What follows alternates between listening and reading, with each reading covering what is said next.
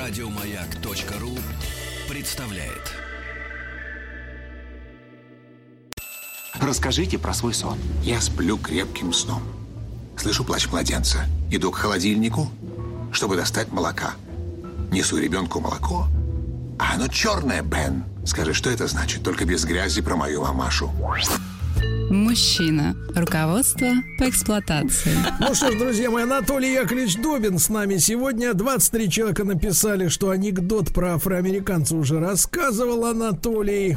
И в этой связи хочу спросить Толика, скажите, а вы что, вот как-то вот э, комплексуете по поводу э, вот подобных, так сказать, инсинуаций?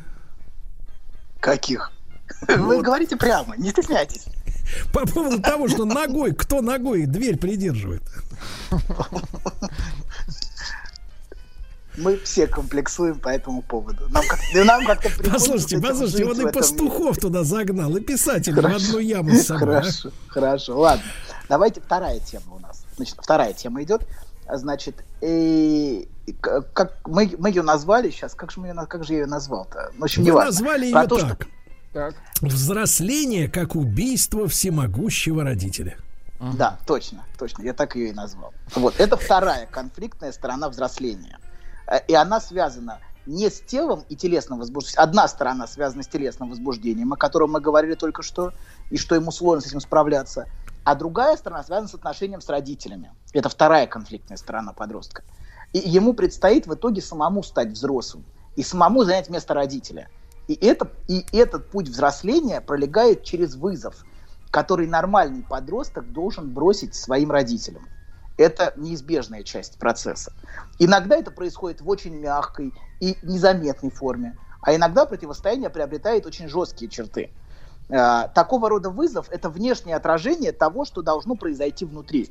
А то, что, то, что, собственно, мы назвали в прошлый раз, ну, я назвал в прошлый раз, бессознательным убийством всемогущего родителя – ну, во-первых, не пугайтесь. Это относится не к реальным родителям, а к внутренним родительским образом. Давайте так.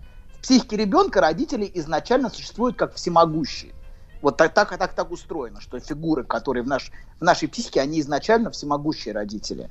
Родитель изначально крайне идеализированная фигура. Дети в детском саду, например, могут говорить, мой папа самый сильный, мой папа самый смелый. А совсем маленькие дети могут даже полагать, что родители могут читать их мысли. Это, но, но это для маленьких детей вполне нормально. Для маленьких детей. Родители могут все. Но если взрослый человек убежден, что родители читают его мысли, телепатически запрещают заниматься любовью, и голос говорит, что ему нужно от них реально конкретно избавиться, то дело плохо, и нужно срочно идти в ближайший психоневрологический диспансер, а не к родителям. Потому что родители сами, как правило, в таких семьях не блещут психическим здоровьем, и могут повести э, ребенка не к врачу, а к целителю, например, бесов изгонять. И такие игры с психозом заканчиваются нехорошо. Ну, практически всегда. Поэтому стоит самому сразу идти. То есть, погодите, вы да. сегодня поссорились со всеми профессиями, в том числе и с, с экзорцистами, да, я так понимаю? Но я их боюсь, и поэтому, Вы их боитесь. конечно, я опасен. Это ваши конечно, личные страхи. Конечно, Потому конечно, что они кор- конечно. конкурируют с вами. Да? Конечно, конечно, и более эффективны. Сто процентов. Сто процентов. Но в этих Тысяча семьях я процентов. боюсь, это может закончиться по ножовщине. Поэтому стоит все равно, если у вас есть голос, не надо идти к целителю. И, да, а надо идти все-таки к врачу. Даже если голос говорит, иди к целителю. Так вот, а наш заголовок про убийство родителя мог напугать еще одну определенную категорию граждан, которые чуть здоровее первых. И, а, значит, и они внешне, это очень конкретные люди, они параноидны и очень боятся своего бессознательного, своих собственных бессознательных фантазий. И когда они слышат такие заголовки, они понимают это предельно конкретно и приходят от этого в ужас. И тут же с перепугу могут начать строчить письма в инстанции в духе, что ж такое творится на государственной радиостанции, говорят про убийство родителей. Чтобы их успокоить, скажем, что они могут без потери смысла, абсолютно без потери смысла, заменить это на разочарование в родителях. Вот заменить эту фразу, имеется в виду разочарование в родителях. И слушать дальше, не пугаясь собственных фантазий бессознательных и внутренних призывов, вот просто замените эту фразу и, и успокойтесь. Так вот, значит, у детей всегда есть фантазия, что их родители всемогущие. Но чем старше мы становимся, тем меньше идеализации у нас остается. И мы в какой-то момент открываем, что они обычные люди. и что, в общем-то, наивно ждать от них совершенства или чего-то идеального. Толя, да. Толя, ну, мне кажется, это лучше, чем открыть, что твои родители все-таки необычные люди. Или, например, или, например, была мама, а когда тебе исполнилось 20, она превратилась в папу. Она смогла а... себе это позволить. Ага.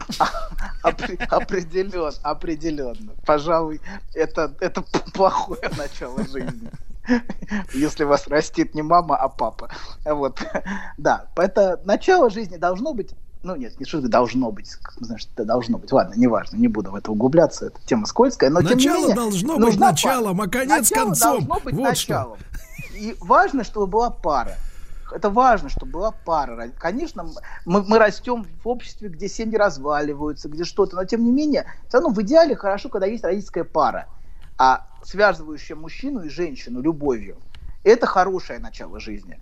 Другое начало жизни. Понятно, что все мы, все мы в той или иной степени калеки. Давайте отнесемся к этому так. Конечно, но все равно важно понимать, что хорошо, когда есть родительская пара, которая любит друг друга. И это действительно хорошее начало жизни, которое, к сожалению, а, к сожалению, большинству из нас не повезло иметь такое начало. Вот. Но что есть, то есть. Что маемо, то маемо. Вот. И приходится с этим как-то... Какой вы, а? Да. Вы собираетесь вот. на Крещатике, что ли, лекцию Нет, читать? нет, нет, нет, не дай бог. Я боюсь, что я боюсь, что они меня не оценят. Даже если я их буду любить, я боюсь, что они, они отнесутся ко мне... Э, Скептически. Я бы сказал мягко, да. Поэтому да. Ладно, продолжим. Короче говоря, в какой-то момент с идеализацией нужно расстаться и убить иллюзию родительского всемогущества. И подростки начинают нещадно критиковать своих родителей, их взгляды, ценности, образ жизни, говорить, что те их не понимают, не слышат. И родители ему нужны именно как непонимающие, понимаете, это принципиально. Именно, а значит, не всемогущие. То есть, по сути, когда подросток говорит, ты меня не понимаешь, он говорит, ты не всемогущий. И это он, ему нужно внутри себя это переварить. Они постоянно подчеркивают недостатки и ошибки родителей, спорят с ними на пустом месте, потому что им самим важно почувствовать, что их родители обычные люди, такие же, как все. И идеальный родительский образ должен быть подростком разрушен. И ему нужно от этого образа освободиться, чтобы жить своей жизнью. И только тогда он сможет почувствовать, что он сам вправе это место занять, если он скинул родителя с трона. Вот родитель, родительская фигура должна быть внутри него, как бы, ну, она должна быть, как бы, чтобы самому в итоге стать на место родителя, чтобы иметь право самому заниматься любовью, стать в итоге отцом или матерью и в, освободиться от внутренней критики родительской. Вот. И, но, есть, но есть подростки, которые сохраняют эти образы и сохраняют идеализацию родительских образов ценой собственного взросления. Они никогда не бросают вызов родителям. И многие люди продолжают, например, смотреть на своих родителей и на окружающих все время снизу вверх, как дети на родителей. Они все время смотрят, и э, как, как бы вот ощущение, что они видят других очень большими. Например, им уже 30 или уже за 30, а они ощущают себя маленькими или, например, не имеющими права на взрослую сексуальную жизнь. Потому что своя взрослая жизнь – это цена, которую им приходится платить за то, чтобы не убить вот эти фигуры, родительские образы всемогущего, всемогущие образы детства. Они их сохраняют и за это платят тем, что они все время маленькие. Понимаете, да? Угу. Да. Хорошо.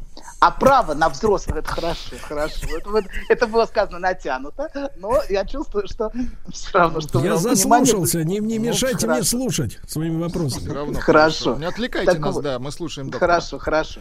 А право на взрослую сексуальную жизнь зарезервировано за родителями, например. То есть за большими людьми. Вот эти большие люди, они имеют право а, а, а, а сами, сами вот эти подростки или вот эти уже, не важно, не подростки, уже взрослые люди, они чувствуют, что им эта любовная жизнь запрещена, и что они очень маленькие для этого. Поэтому они могут иметь свою любовную жизнь только тайком, украдкой от родителей даже в 30 лет. Они не, ну, как, бы, как, будто, как, будто, ну, как будто они еще маленькие для этого. Вот. Они бессознательно не имеют права наслаждаться своим телом. То есть их тело не, как бы не является их собственностью, и наслаждение от их тела не является их собственностью.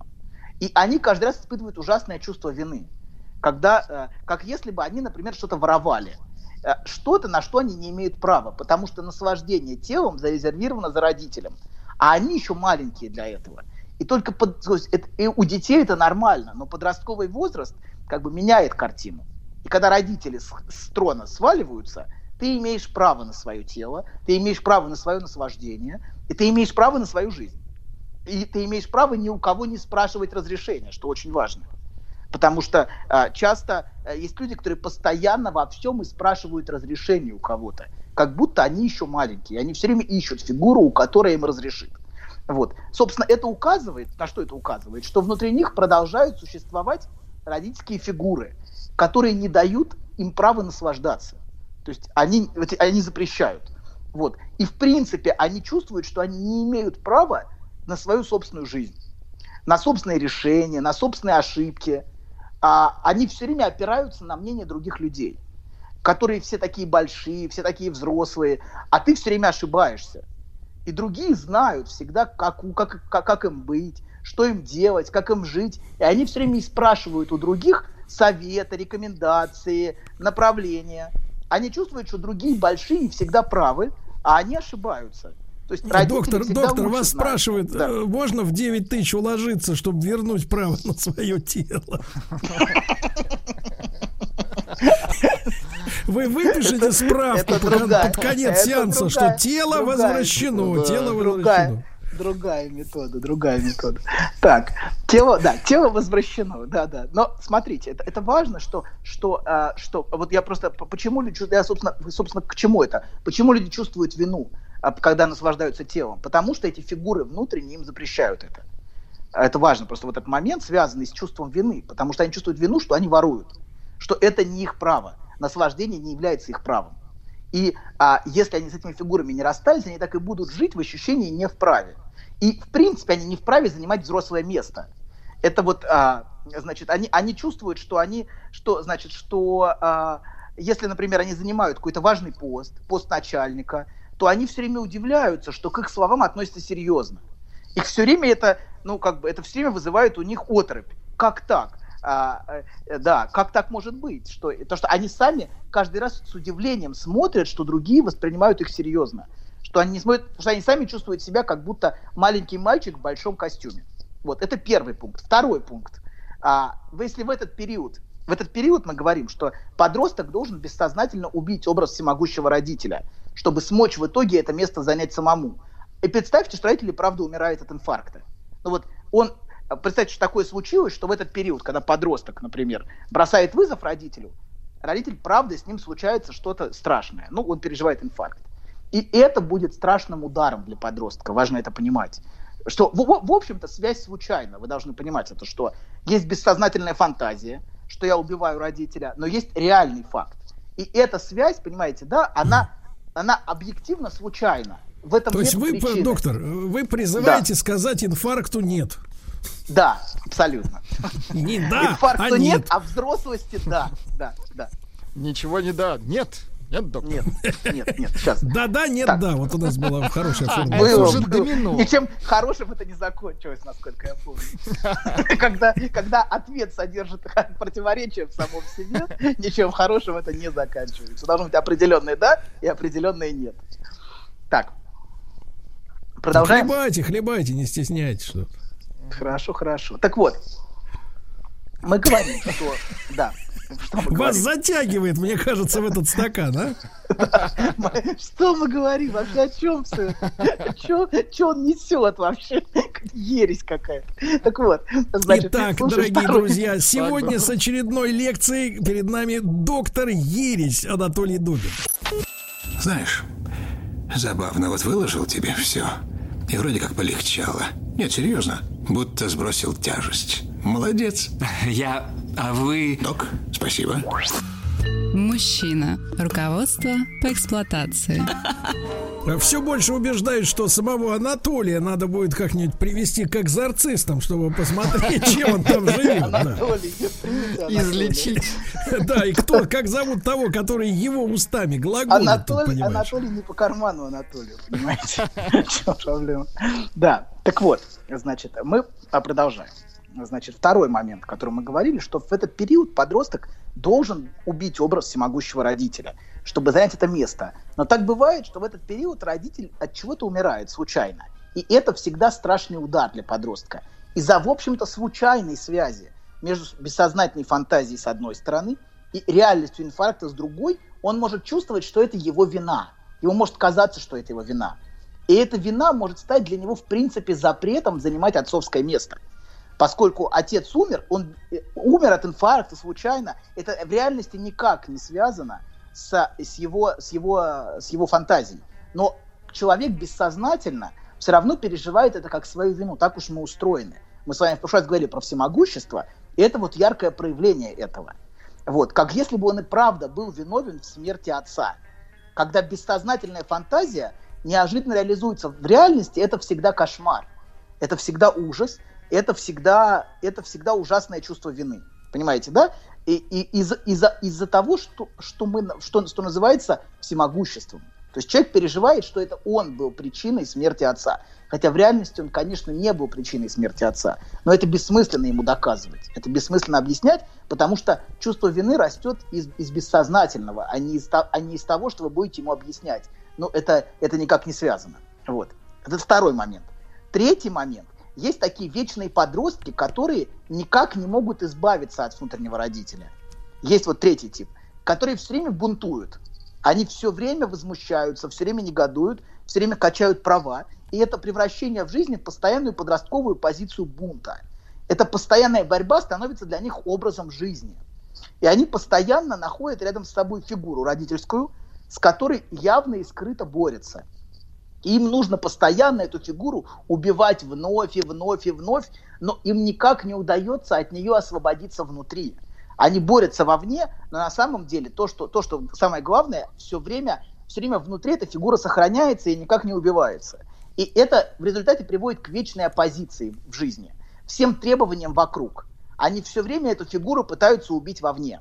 И это не дает им реализовываться в жизни, потому что они бесконечно борются с родителем внутри себя который э, эту фигуру родителя, всемогущего родителя, так. который во всем виноват, который за все ответственен. Я они понял, на что, о чем вы говорите. Я смотрю, у вас очень прозорливые программы. Вы про батьку сейчас, да? Ну, блин, ну я даже... Видишь, ну, как подсознание твое вылезло, чертово опять? Нет, нет, нет. Ну, короче говоря, нет, ну, я не знаю насчет батьки. А, это сложный вопрос. Ну, вот те подростки, которые, подростки там шляются, которые его, так сказать, требуют. Это и есть такая ситуация. Да, это графика все.